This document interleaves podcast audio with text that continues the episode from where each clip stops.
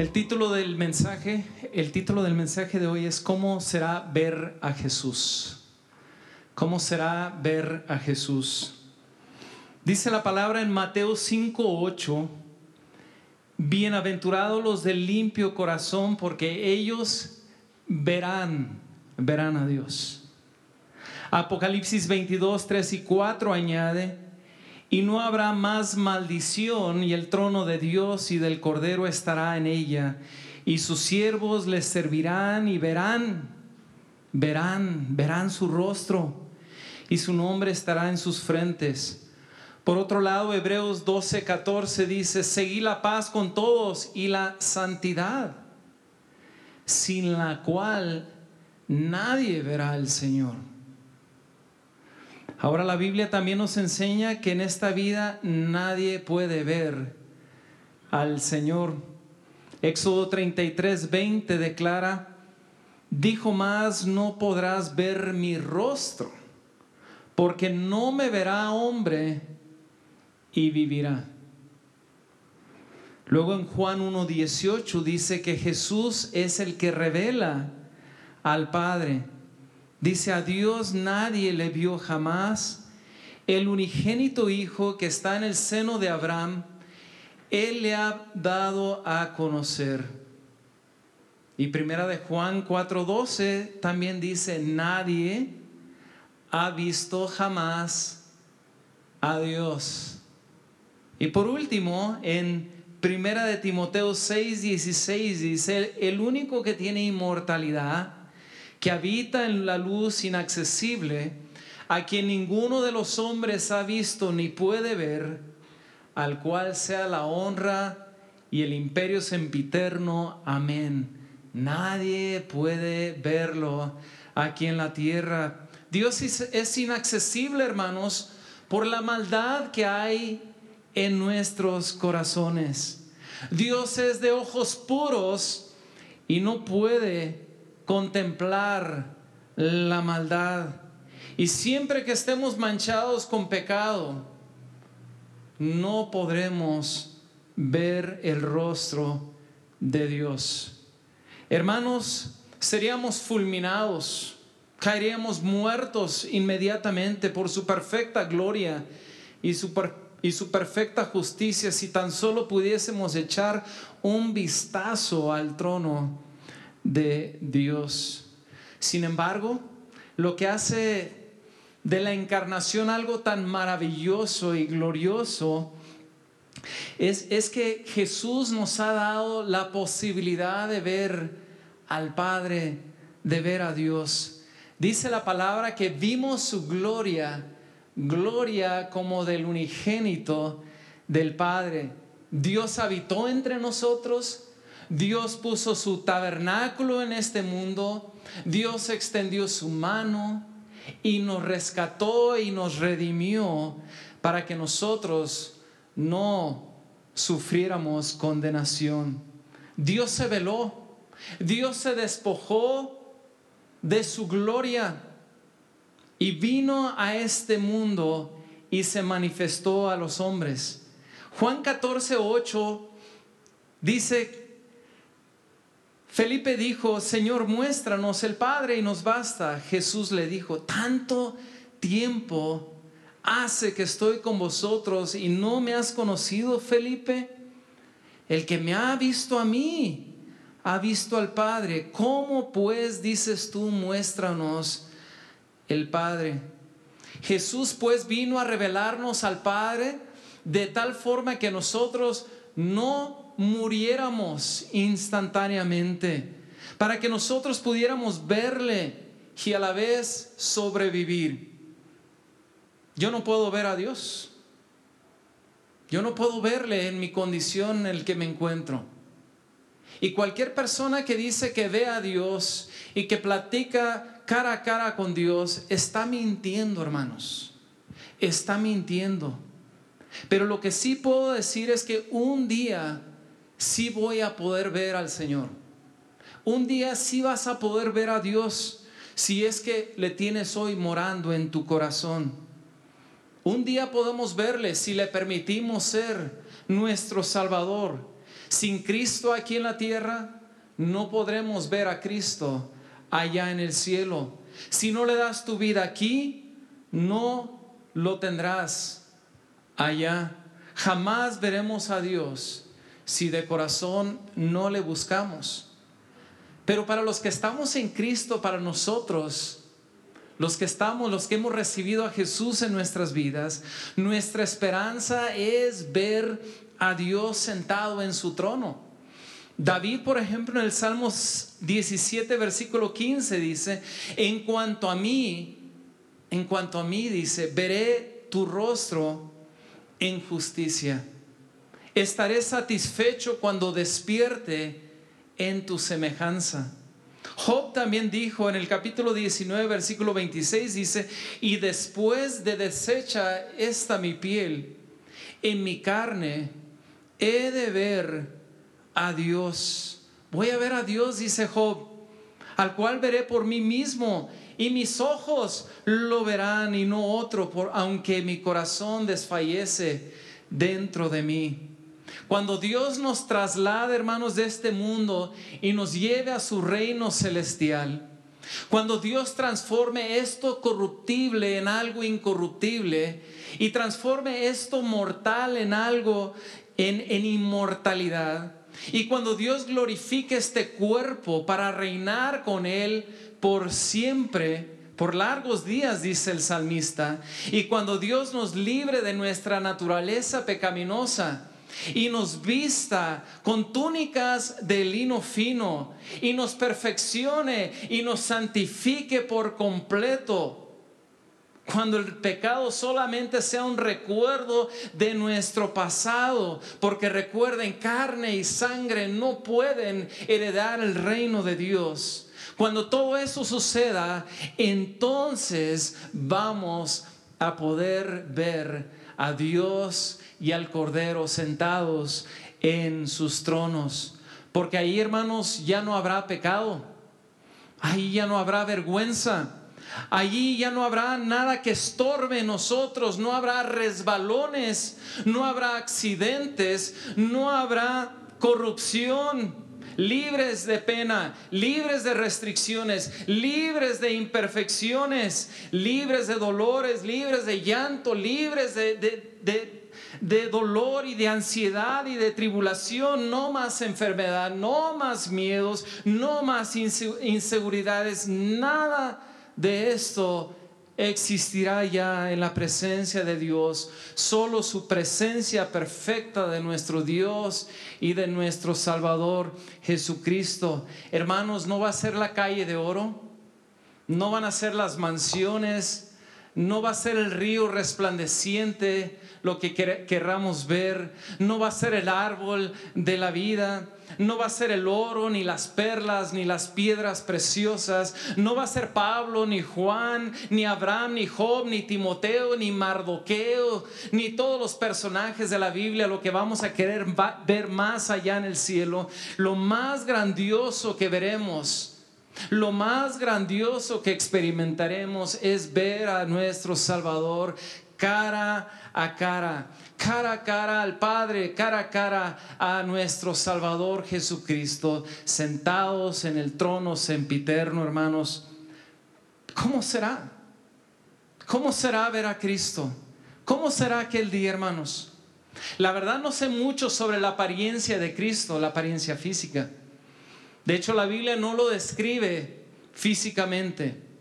Y es probablemente que no sea como lo conocemos hoy en pintura y en las películas.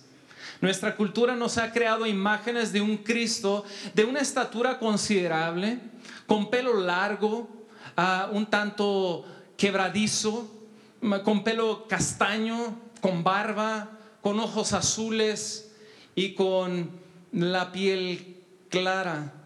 Pero lo más seguro es que Jesús representaba un judío típico una persona de su región. De acuerdo a los evangelios, Jesús era un judío que nació en Belén y que creció en Nazaret.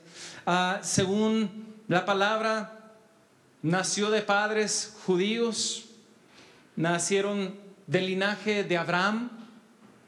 Así que la genética física de la familia de Jesús es judía. Según algunos estudios, lo más probable es que, como la mayoría de los judíos, Jesús tenía tal vez, tal vez, solo tal vez, hermanos, la piel un poco morena, ojos cafés, pelo oscuro, un poco chino, tal vez entre café y negro. La estatura de los hombres de ese tiempo era aproximadamente uno, un metro con 66 centímetros. También su profesión nos ofrece tal vez algunos parámetros sobre su condición física. Los carpinteros o hombres de construcción de aquel tiempo trabajaban largas horas y trabajaban sin la ayuda de herramienta eléctrica. Así que la gente constructora normalmente tenían cuerpo musculoso y, y manos cayudas. Tal vez, tal vez así era Jesús.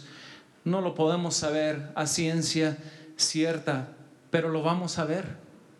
Lo vamos a ver y vamos a saber quién es Él. Isaías 53, 2 declara, subirá cual renuevo delante de Él y como raíz de tierra seca, va a subir como una raíz, va a aparecer como una raíz de tierra seca, dice. No hay, noten esta, esta parte, no hay parecer en Él ni hermosura, ni hermosura. Le veremos más inatractivo para que le deseemos. Dice otra traducción que no había en él belleza ni majestad alguna. Su aspecto no era atractivo ni era deseable. Todos lo despreciaban y rechazaban. Aparentemente, hermanos, su aspecto era de un judío común y corriente, nada fuera de lo normal. Judas tuvo que entregarlo y traicionarlo con un beso para identificarlo, para que lo identificaran como Jesús.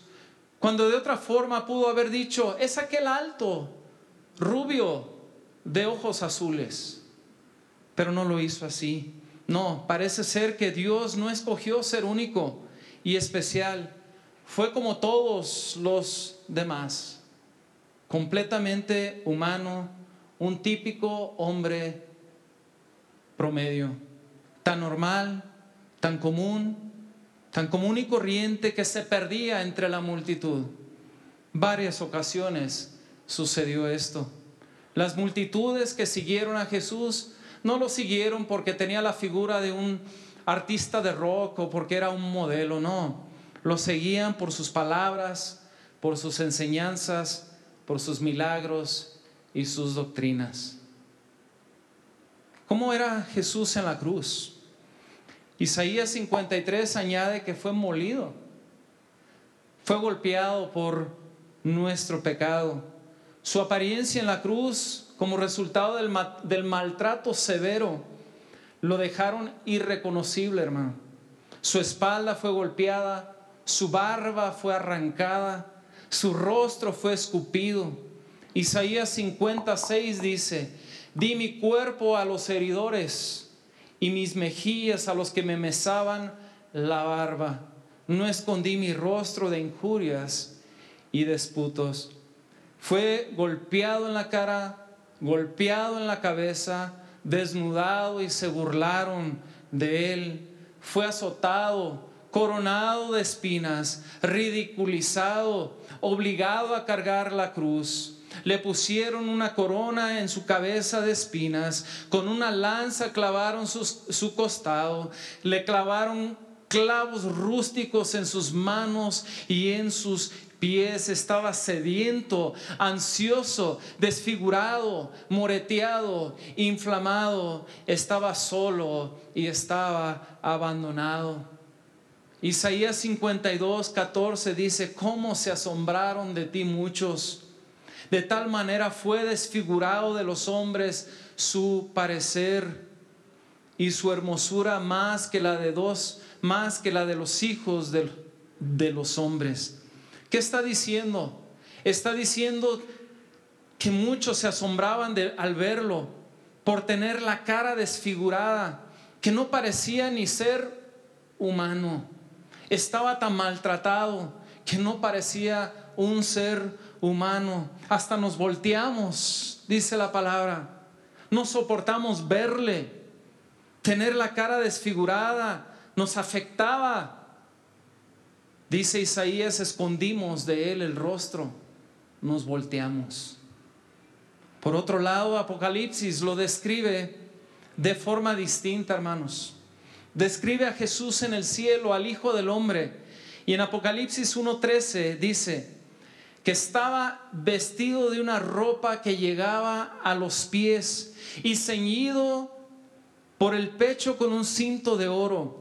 Su cabeza y sus cabellos eran blancos como blanca lana, como nieve sus ojos como llama de fuego y sus pies semejantes al bronce bruñido, refulgente como en un horno y su voz como estruendo de muchas aguas. Tenía en su diestra siete estrellas, de su boca salía una espada aguda de dos filos y su rostro era como el sol cuando resplandece en sus fuerzas. Hermanos y hermanas, tenemos un poco de simbología en estos pasajes en cuanto a su, apariencia. Los reyes y los profetas usaban túnicas largas que llegaban a los pies. Jesús es el rey de reyes y señor de señores. Pero también los sumos sacerdotes usaban túnica hasta los pies y se ceñían con un cinto de oro. Él es nuestro sumo sacerdote desde hoy y para siempre él intercede ante el Padre por nosotros. Él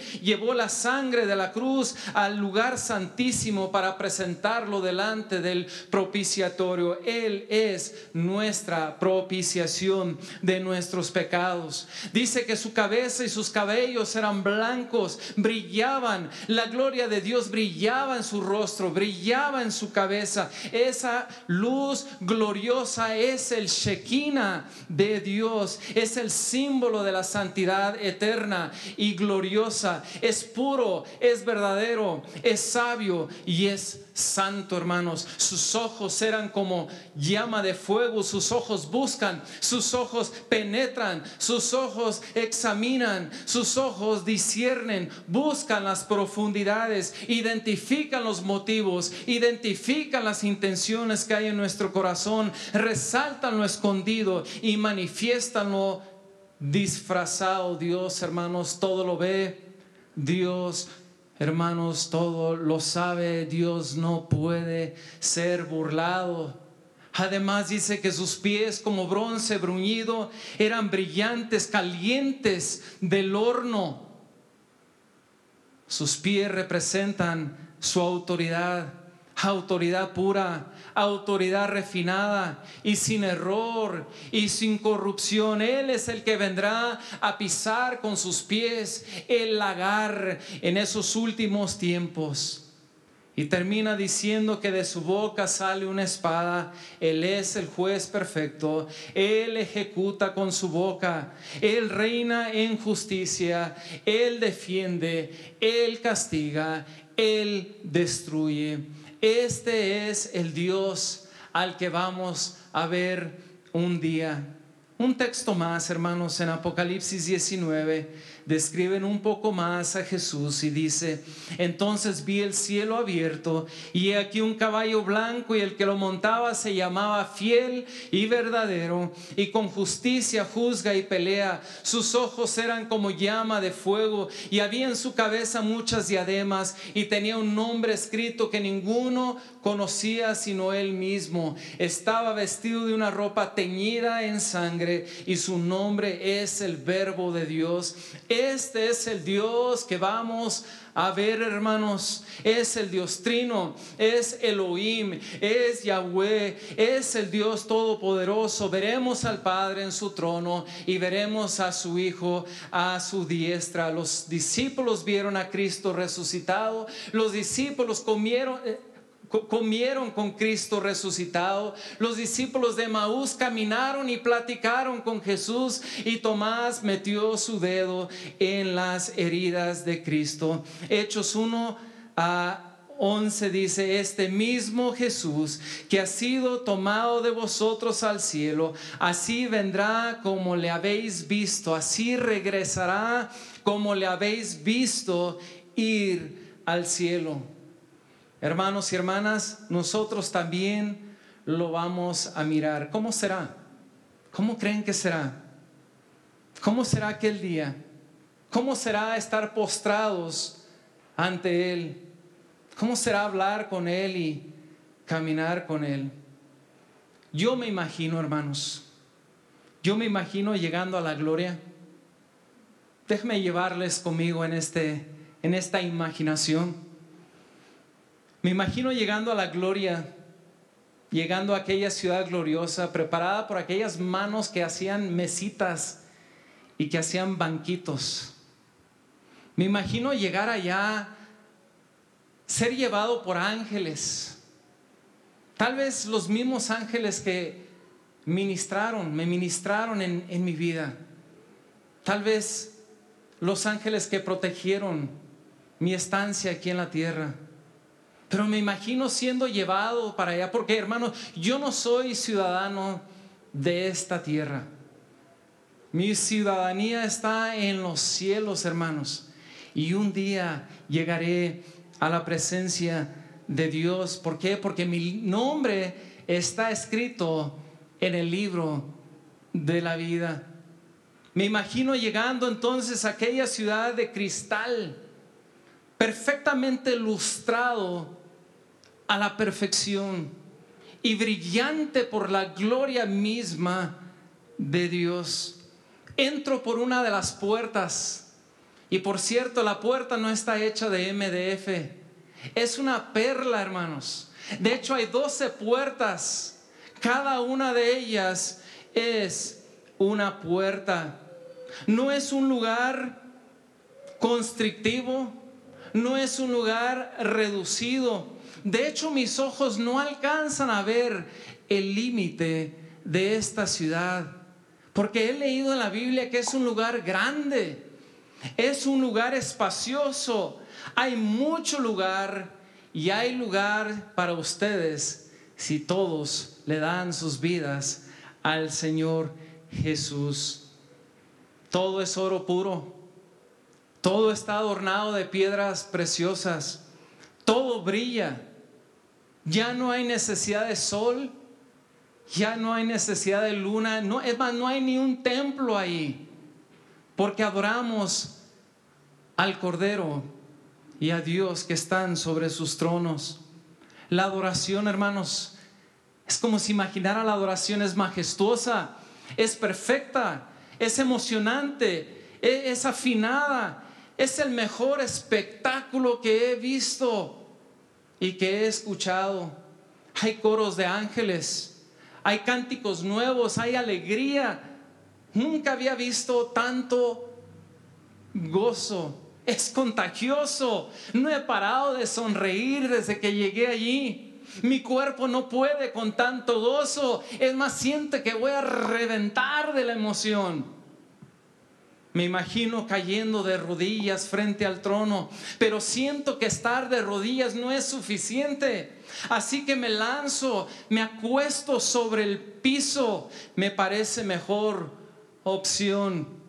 Imagino su gloria, el Shekinah, aquella gloria que brillaba en el rostro de Moisés cuando bajó del monte Sinaí después de haber tenido una charla con Dios, aquel Shekinah, aquella gloria que, que veló al Señor Jesús con el que tapó el Señor Jesús, pero que solamente destapó por unos instantes cuando los discípulos, Jacobo, Juan y Pedro subieron al monte de la transfiguración. Estaban tan emocionados que ahora entiendo por qué Pedro dijo, no me quiero ir de aquí, hagamos unas enramadas para quedarnos aquí en el cerro.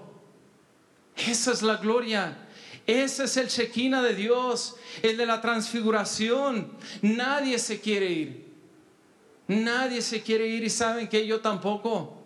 Yo tampoco me quiero ir, nada me distrae, ni siquiera mi padre que ya partió antes de mí. Espérame, allá está Job. Volteo y miro a Job. Volteo y veo a Habacuc. Volteo y veo a los hermanos de nuestra iglesia que ya partieron y que ya están allá en el cielo. Hay grandes, hay pequeños, hay grandes gritos, hay todo tipo de nacionalidades. Hay gente sin muletas, ya no hay muletas, no veo sillas de ruedas, no hay lentes, hermanos. Todo es perfecto. Tengo tanto que ver, tengo tanto que, preguntar, pero, pero no me quiero ir de allí. No me quiero ir de delante del trono. Tendré toda la eternidad para preguntar, para hacer preguntas, para mirar la, preciosura de, su creación, del arquitecto y constructor divino que hizo todo perfecto, hermanos. Pero ahora quiero quedarme allí frente al trono. El oro palidece delante o ante su fulgor. Él es la fuente misma de la paz que me ha rodeado desde que llegué. Desde que llegué nada me duele, hermanos. Nada me asusta, nada me oprime. Ya no hay ansiedad, ya no hay miedos, ya no hay soledad, ya no hay angustia. Se ha esfumado. Todo ha desaparecido, hermanos. Me siento ligero, me siento que vuelo. Es más, vuelo. Puedo volar. Puedo volar, hermanos. La belleza de todo lo que miro de reojo no se compara con la mirada de mi Salvador. Allí están las heridas en sus manos, están las heridas en su costado, está sentado intercediendo y abogando ante el Padre que está a su derecha, pero a la vez, hermanos, es curioso, tiene tiempo para todos. No está agobiado, no está molesto, todo lo contrario. Si pudiera medir el amor que veo y que siento, mide desde, el, desde aquí hasta el universo, hermanos. Lo siento. Él es amor. Qué maravilla. Está hablando y a la vez a la vez con los santos y a la vez está haciendo milagros aquí en la tierra. Es omnipresente, es omnisciente. Eso significa que hay tiempo también para mí, para mí hermanos. Yo que no valgo nada, yo que le he sido tantas veces infiel, yo que lo lastimé, yo que no di el ancho, yo que pude haber hecho mucho más por él, se está fijando en mí en mí, hermanos. ¿Cómo?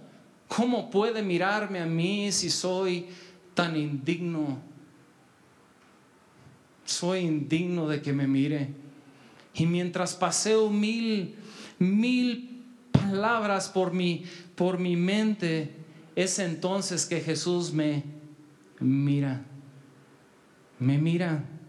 Lo único que puedo hacer es temblar quiero agachar la cabeza.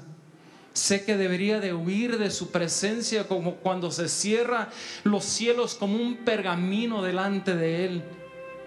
Pero no, no. Siento su amor, siento su cariño.